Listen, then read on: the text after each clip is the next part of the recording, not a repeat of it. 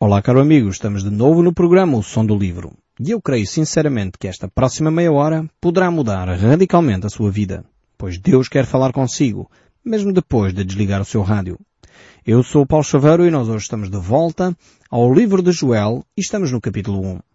Nós vamos desde logo começar a ler estes primeiros versos do livro de Joel, como introdução depois ao texto que nós vamos comentar. Nós iremos comentar a partir do verso 6, mas eu gostaria de dar o enquadramento, pois ainda estamos na introdução, na parte inicial, de compreender este profeta, que é o Senhor é Deus. Isto é o significado do nome de Joel. Então vamos ver aqui o que a palavra de Deus nos diz uh, através deste profeta, de, através da sua mensagem. Diz assim a palavra de Deus. Palavra do Senhor que foi dirigida a Joel, filho de Petuel. Ouvi isto, vós velhos, escutai todos os habitantes da terra. Aconteceu isto em vossos dias, ou nos dias dos vossos pais? Narrai isto aos vossos filhos. Os vossos filhos o façam aos seus filhos. E os filhos destes a outra geração. O que deixou o gafanhoto cortador, comeu o gafanhoto migrador. O que deixou o migrador, comeu o gafanhoto devorador. O que deixou o devorador, comeu o gafanhoto destruidor. Ébrios, despertai-vos e chorai. Uivai, todos que bebei vinho, por causa do mosto, porque está ele tirado da vossa boca. Temos então aqui esta descrição extremamente interessante. Uh, já falámos uh, bastante sobre a importância uh, da educação, de passar os valores. Portanto, esta ideia lançada aqui no verso 2 e 3, em convocar os mais velhos para a validação dos factos, por um lado, e depois uh, utilizar as pessoas mais velhas como educadores. Pessoas que, que conseguem transmitir valores de tal maneira que eles vão uh, ter impacto em três ou quatro gerações seguintes. Como seria importante nós recuperarmos líderes destes. Estes são os verdadeiros líderes que marcam nações. São pessoas que, com as suas posturas, com os seus pensamentos, com as suas formas de ser e estar, conseguem ter um impacto numa sociedade eh, que hum, vai levar três ou quatro gerações aquele benefício que ela trouxe à sua sociedade. Aqui no caso eh, é uma reflexão séria que os mais idosos deveriam fazer sobre eh, as circunstâncias que os iriam envolver, que era uma catástrofe terrível que o povo de Israel iria viver. Então o profeta aqui eh, convoca o povo para este episódio, para esta situação, para esta reflexão, para que o povo entendesse bem eh, as causas do que lhe estava a suceder. Nem sempre uh, temos todas as explicações de catástrofes naturais, nem sempre temos todas as explicações de acidentes. É preciso também isto ficar muito claro. Muitas vezes, quando queremos compreender todos os pormenores da vida, entramos em colapso, porque não conseguimos entender todas as coisas.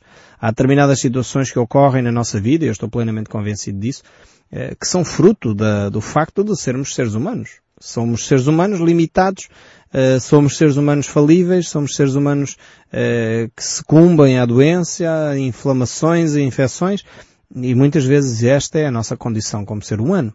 Por outro lado, há situações, sem dúvida, na nossa vida, eh, que são fruto do pecado, são fruto de consequências de atos e erros que nós cometemos e deve ser avaliado. Uh, e sem dúvida há outras circunstâncias ainda que Deus permite para nos chamar a atenção. Então há todos estes aspectos bastante complexos e que nós temos que estar atentos. E por isso mesmo, no caso concreto aqui do povo de Israel, o povo tinha uma razão. Portanto, havia uma explicação para esta catástrofe uh, que eles iriam viver. E a razão era de facto o pecado do povo. O pecado que o povo estava a desenvolver uh, afetava e afastava-os de Deus. O povo vivia, uh, portanto, de, dedicado, como nós vemos pelo, pelo, texto que acabamos de ler, dedicado à embriaguez, era o vício nacional. Agora, eu não estou a falar do nosso país, atenção, eu estava a falar da nação de Israel, mas aplica-se, aplica-se, nós temos este vício nacional também. As pessoas acham que viver embriagado, estar alcoolizado é normal, é um vício aceite. Uh, se olharmos nas grandes cidades, as toxicodependências, eh, já ficamos mais chocados e escandalizados pela degradação social que as heroínas e as eh, cocaínas e outras, e outras drogas provocam nas pessoas. Aí ficamos alarmados. Mas o alcoolismo provoca a mesma degradação. As pessoas não têm capacidade para trabalhar. E nós rimos ainda com esses aspectos, brincamos com essa situação, achamos até aceitável eh, essa situação. E isto é dramático. Quando um povo se acomoda e já não se incomoda com este facto. Uh, o profeta Joel aqui chama a atenção do, do, do, povo para este vício que estava a destruir completamente a, a, vida, a alma do povo. O povo estava embriagado e Deus iria uh, atacar este mal pela raiz. E como é que ele iria fazer? Destruindo as vinhas. Foi o que nós vemos aqui no, no verso 5. Acabando com as vinhas, acabando com as plantações através destes destes gafanhotos, desta praga de gafanhotos, não haveria produção de vinho e acabava-se com a embriaguez. Uh, realmente nós precisamos de refletir também sobre a forma como nós vivemos a nossa vida. A forma até como há estes, estes males aceites socialmente e nós achamos que não temos nada a dizer ou a fazer. Nós temos que, sem dúvida, pôr um travão nestas situações. Temos que ajudar as pessoas a perceber que eh, andar diariamente alcoolizado é errado. Não é só errado, mas prejudicial. Prejudicial à economia do país, prejudicial à economia das empresas, porque a pessoa não produz uh, o que deveria. E infelizmente, uh, no nosso meio é tão aceite o alcoolismo que nós, enfim, passamos por cima destas coisas como se nada fosse.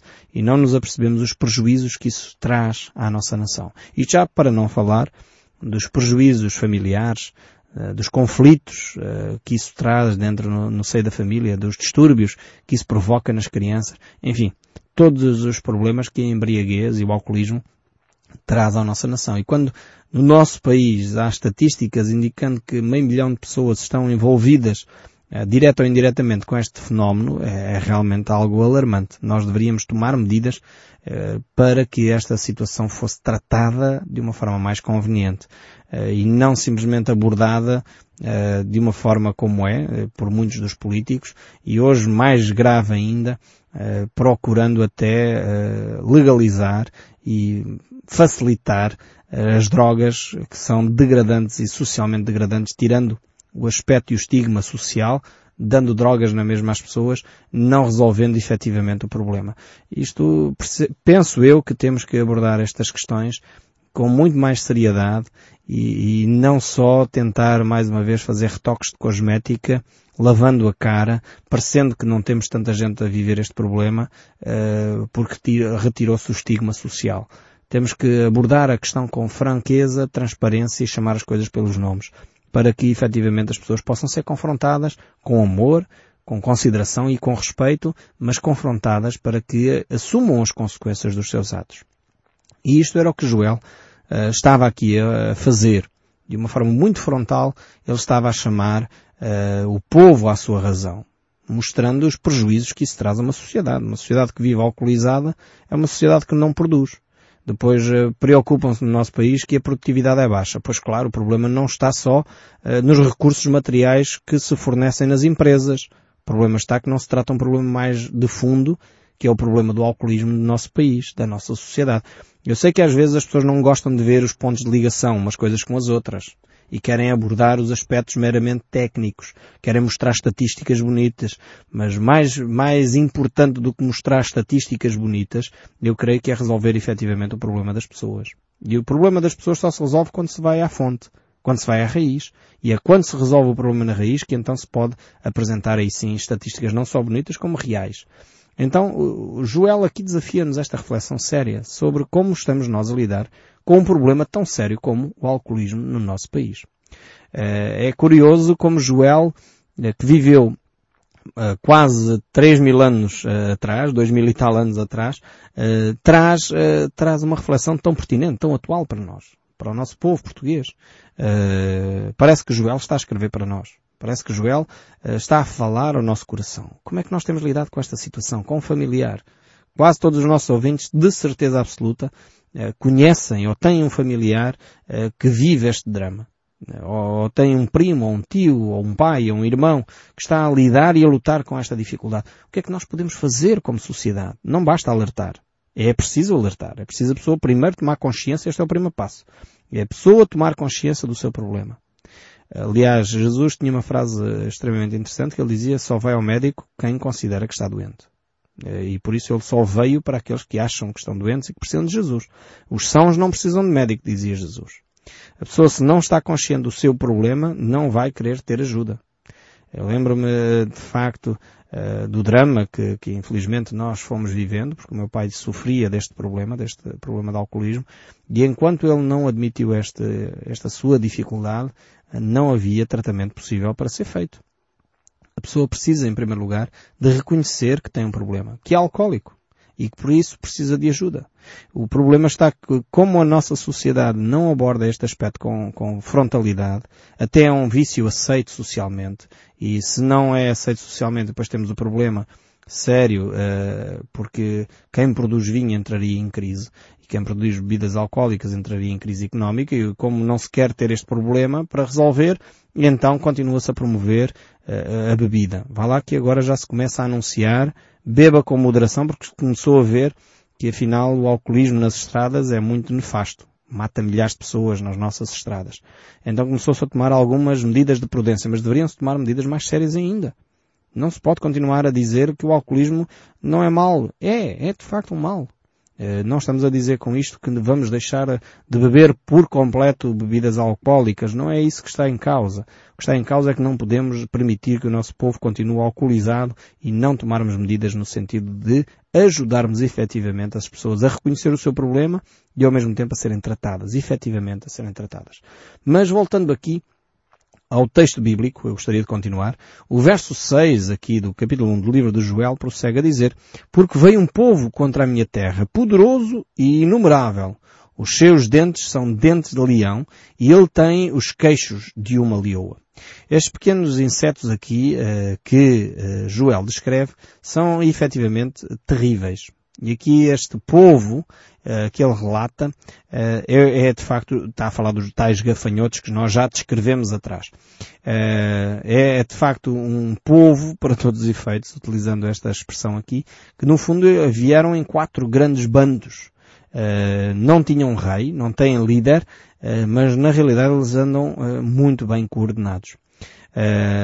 os gafanhotos são frequentemente mencionados na Bíblia como, um, de alguma forma, um julgamento que Deus traz sobre as nações. No caso aqui, sobre a nação de Israel. Uh, e aqui a praga é mencionada e constitui-se uma forte advertência de Deus ao seu próprio povo. O profeta fala então, ao mesmo tempo, da situação concreta do dia a dia, mas ao mesmo tempo depois ele faz uma ligação, faz um link com uh, o dia futuro o dia do Senhor, a vinda de Cristo, o retorno de Jesus Cristo. Uh, o profeta então mostra aqui que o dia do Senhor será como uma praga neste sentido, uh, em que estes gafanhotos cobriram toda a terra, trouxeram uma, uma devastação tremenda à terra de Israel, mas ao mesmo tempo no futuro uh, isto irá acontecer. O livro do Apocalipse, de alguma forma, descreve um, algo semelhante quando ele descreve os quatro cavaleiros, uh, enfim, famosos quatro cavaleiros do, do livro do Apocalipse, uh, muito utilizados em vários filmes e etc., eh, mas que de alguma forma estão alicerçados, estão fundamentados aqui com estas quatro, estes quatro bandos de, destes gafanhotos. porque era uma praga terrível e estes gafanhotos desenvolvem uma catástrofe cada vez ainda pior. Se vêm uns uh, que comem muito, são os devastadores, depois vem o, o gafanhoto migrador, vem o gafanhoto, e cada situação torna-se ainda mais catastrófica. Cada passo que se dá é ainda no sentido de maior destruição. E fazendo então esta associação com a vinda de Cristo, que é considerado o dia do Senhor, que não é um dia de 24 horas, que o dia do Senhor é preciso entender, está a falar de uma época, e a Bíblia fala destes aspectos uh, muitas vezes, assim como fala do período dos gentios, que é o tempo em que nós vivemos, uh, o dia do Senhor é um período, não é um dia de 24 horas. Uh, mas é um período que é inaugurado com situações dramáticas para que a própria sociedade, o mundo possa acordar deste laxismo, desta mornidão, deste deixa andar, deste consumismo, desta atitude de que vamos eh, apagar Deus da nossa memória eh, e Deus vai trazer o povo, o mundo à reflexão séria sobre a sua espiritualidade, quer nós gostemos ou não gostemos, porque Deus realmente não se deixa brincar, com, com um Deus não se brinca, efetivamente. Nós precisamos de reconhecer quem Ele é e perceber que lugar é que Ele tem na nossa vida e tomar decisões. Eh, não podemos dizer isto é uma decisão que eu vou adiar para o resto da minha vida. Não, chega uma altura em que temos que realmente refletir que é que eu quero da minha vida? Como é que eu vou encarar Deus? Como é que eu vou encarar a espiritualidade? Como é que eu vou desenvolver a minha vida espiritual e cristã? E nesse sentido, temos que chegar a um ponto da nossa vida em que temos que tomar decisões. Jesus diz a certa altura, quem comigo não junta, espalha. Essa ideia de que eu não sou nada, sou cristão, mas sou cristão nominal, enfim, sou um cristão que não sou comprometido com Cristo, sou um cristão que não... Pois, isto não é nada. Jesus diz, quem comigo não junta, espalha. E aqui o dia do Senhor, para esse tipo de pessoas, vai ser um dia terrível. Agora, para aqueles que são de facto salvos pelo sangue de Jesus Cristo, reconheceram o Senhorio de Cristo, estão a viver dentro da vontade de Deus uh, e dentro dos padrões de Deus, este dia do Senhor será um dia de grande festa e alegria. Este dia do Senhor vai inaugurar, de facto, uma nova época uh, na vida da Igreja Cristã e por isso fala-se aqui e é associado, relacionado com o livro do Apocalipse, o livro de Salonicenses, que fala do arrebatamento da igreja. É um dia fantástico este dia que uh, é descrito aqui por Joel como um dia de assolação, um dia de dificuldade para aqueles que não conhecem Deus, mas ao mesmo tempo é um dia de grande alegria para aqueles que conhecem Deus. Então a Bíblia sempre tem estes dois aspectos para os filhos de Deus. Há salvação, assim como foi quando houve as pragas no Egito. Havia aquelas pragas no Egito, o povo de Israel estava lá, mas o povo estava protegido. E as pragas eram um prenúncio da libertação. Eh, então sempre Deus utiliza uh, o mesmo episódio para os seus filhos tem um significado, para aqueles que não são seus filhos, que não decidiram seguir a Cristo, uh, um outro significado completamente diferente. E Joel aqui vai fazer esta reflexão com o povo de Israel. E o verso 7 prossegue. Fez da minha vida uma assolação. Destroçou a minha figueira. Tirou-lhe a casca que lançou por terra. Os seus sarmentos se fizeram brancos. Aqui vemos a tal destruição. Uh, estes animais, estes gafanhotos, devoram tudo. E às vezes esses canais uh, que, que, hoje em dia temos o privilégio de ter para verificar histórias da natureza, coisas deste género, relatam episódios destas pragas de gafanhotos. Aquilo é horrível, de facto. É uma, uma devastação a todos os níveis. Tudo o que mexia, tudo o que era erva, tudo o que era verde, tudo o que era comestível, desaparece em minutos. E realmente é, é uma praga que é terrível. Uh, dá, dá a sensação de que passou ali um furacão, dá a sensação que passou ali um fogo intenso. Toda a erva verde desaparece no instante, toda, todas as árvores são completamente uh, desnudadas e ficam expostas e rapidamente depois morrem e depois é uma trabalheira para restaurar uh, aquela, aquela praga no fundo. E é por isso que, que este relato aqui deixa estas características, mostra como esta, esta situação é terrível. E o, profeta aqui interpreta estes factos uh, com cuidado, com fidelidade, para que o povo, mais uma vez, seja chamado à atenção. O maior problema do povo de Deus em todos os tempos foi não entender a voz de Deus, não entender uh, o chamado de Deus antes que as circunstâncias ocorram. Alguém disse um dia, e eu acho isto porque tem sido uma verdade que eu tenho visto na minha própria vida, uh, uma verdade tremenda, que é Deus fala ou Deus sussurra ao nosso coração pelo amor. Esta é uma verdade incontornável das Escrituras e da nossa vida. Depois Deus fala-nos pela Sua palavra. E quando nós não ouvimos, Deus grita-nos pelo sofrimento. Alguém disse um dia isto, ficou gravado na minha memória e eu concordo. Realmente, quando nós ouvimos o sussurro de Deus no nosso coração, o sussurro de amor, uh, e ouvimos a palavra de Deus, já não necessitamos de passar a terceiro nível. Uh, Deus uh, falou, nós ouvimos e obedecemos, e por isso mesmo passamos a experimentar a bondade e a graça de Deus. E é com esse o objetivo. É como com, quando um pai corrige um filho. Se eu digo aos meus filhos, olha, vão arrumar a louça na máquina, ou vão arrumar o vosso quarto, vão estudar agora, e se eles não ouvem, e eu digo isto três, quatro vezes, chega um ponto que tenho que levantar a voz e dizer, por favor, agora parem de brincar e vão mesmo fazer. Qualquer educador tem esta responsabilidade de, chamar seus filhos à atenção de uma forma que eles obedeçam. E Deus faz o mesmo conosco. O verso 8 diz, lamenta com a virgem que pelo marido de sua mocidade está cingida de pano de saco. Ou seja, eh, não havia sequer condições para contrair eh, os matrimónios, para contrair as relações. E por isso mesmo ela deveria lamentar-se. E aqui o lamento é, mais uma vez, pelo pecado que eles cometeram. E não é tanto aquela bem-aventurança de Jesus, bem-aventurados os que choram, porque serão consolados. Não é tanto neste sentido aqueles que choram pelo sofrimento dos outros aqui nesta bem-aventurança.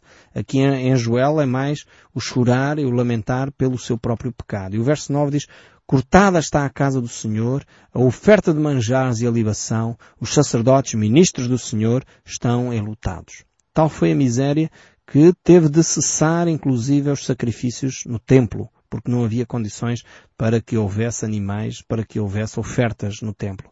O campo, verso 10, está assolado e a terra de luto, porque o cereal está destruído e a vide se secou, os olivais se murcharam.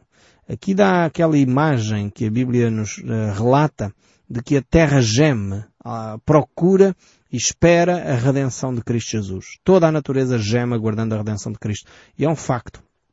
Hoje, com essas teses do aquecimento global, com essas ideias de que de facto estamos a gastar mais recursos do que aquilo que devíamos, eh, corremos sérios riscos de a nossa terra se esgotar. A terra geme, diz o texto bíblico, e nós, seres humanos, deveríamos tomar muito mais cautela na forma como cuidamos da nossa natureza. E ela geme como um apelo para que nós tomemos cuidado, para nós não sermos egoístas e gastarmos tudo a nosso bel prazer, para nós não sermos comodistas e por isso deslocamos-nos sempre, talvez de carro, aumentando eh, a emissão de gases. Tem, tem a ver com nossas ações. Uh, e por isso isso provoca um gemer da própria natureza. E o verso 11 e 12 diz, Envergonhai-vos, lavradores, uivai, vinheteiros, sobre o trigo e sobre a cevada, porque parecem, e a messe do campo, a vide se secou, a figueira se murchou, a romeira também, e a palmeira e a macieira, todas as árvores do campo se secaram, e já não há alegria entre os filhos dos homens. A alegria se vai. Pode-se tentar encontrar entretenimento. E alguém disse um dia que não há eh, entretenimento no mundo, ou nunca houve entretenimento no mundo como há agora. No entanto, eh, hoje mais do que nunca aumenta o número de pessoas deprimidas. A alegria que nós podemos efetivamente ter é a alegria de Deus. Essa alegria é a única que é duradoura e que pode preencher o nosso coração. E por isso mesmo, a palavra de Deus nos desafia alegrai-vos no Senhor, outra vez vos digo alegrai-vos no Senhor. Quando nós desviamos a nossa alegria para querermos entupir a nossa vida com outro tipo de alegrias, então andaremos frustrados sempre. E eu espero sinceramente que você ouça a voz de Deus hoje. Você ouça aquilo que Deus tem para lhe transmitir e possa colocar uh, uma pausa na sua vida para refletir aquilo que Deus lhe está a falar. E eu espero sinceramente que o som deste livro continue a falar consigo, mesmo depois de desligar o seu rádio. Que Deus o abençoe ricamente. No próximo programa voltaremos a esta reflexão. Até lá, que Deus o abençoe.